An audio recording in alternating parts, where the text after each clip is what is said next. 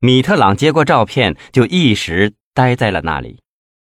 费庆奇故作关切地问：“怎么样啊，先生对这张照片还不熟悉？”米特朗颤动了一下，许久才缓缓地说：“黑总，你还想让我做什么？”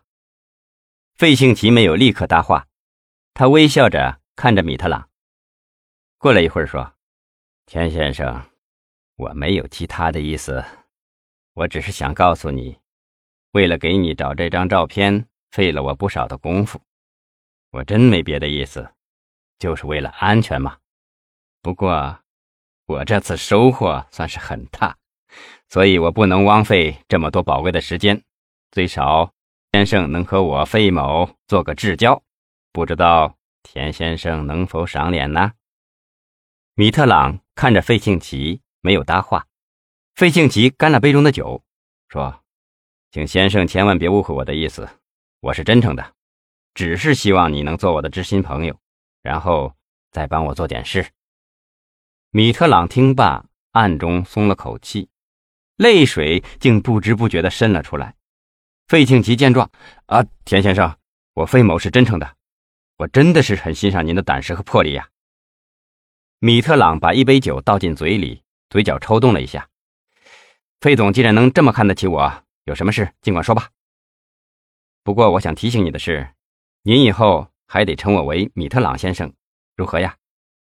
费庆奇微微一笑：“啊，对对对，当然还是叫米特朗先生。”费庆奇说罢，让杨建中倒上酒，然后端起酒杯：“来，米特朗先生，为了今后咱们更好的合作，请干了这一杯。”米特朗摆摆手：“费先生不要绕弯子了，有什么吩咐您只管讲。”哈。说真的，先生，要说事嘛，也没什么大事。我只是觉得先生能成大事的，只想在危难之时再请您帮助而已。米特朗倒谦虚了起来。啊，费先生，我也只是收别人的钱，替别人办点事而已，从没有像您说的办过什么大事。在这个世界上，我现在只是苟且偷生而已。我真的怕误了您费总的大事啊。人在江湖，总是身不由己嘛。我费某走到今天，也是骑虎难下了呀。到了这个时候，当然想到的是三十六计，走为上这个计策了。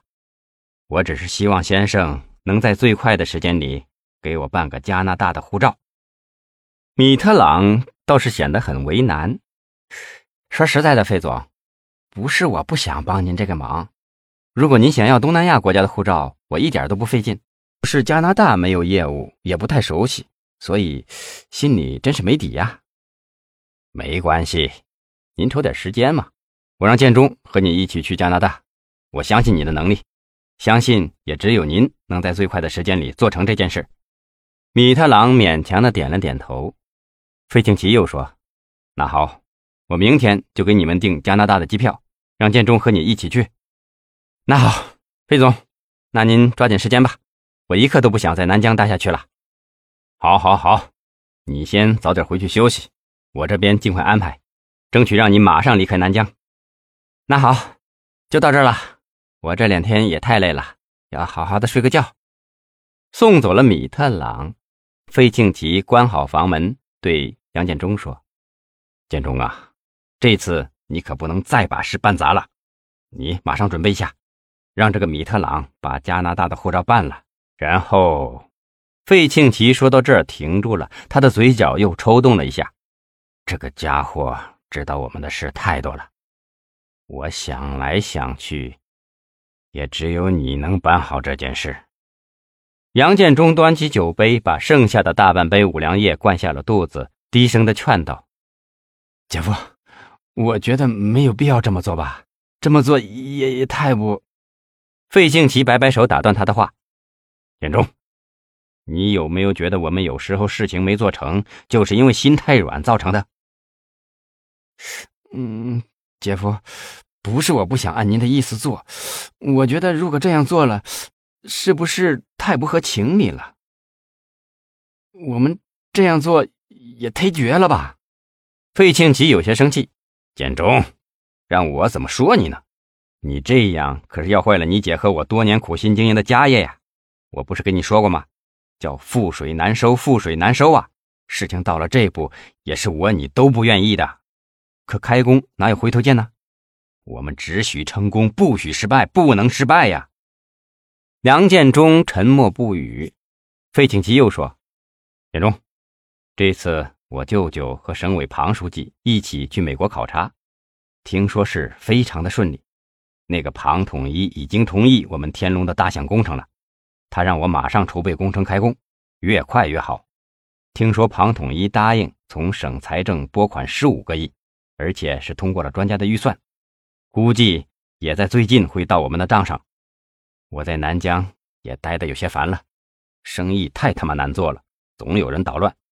所以我们要抓住这个机遇，等钱一到账，我就让你姐把这笔巨款转到境外，我们一起去过没人干扰的日子。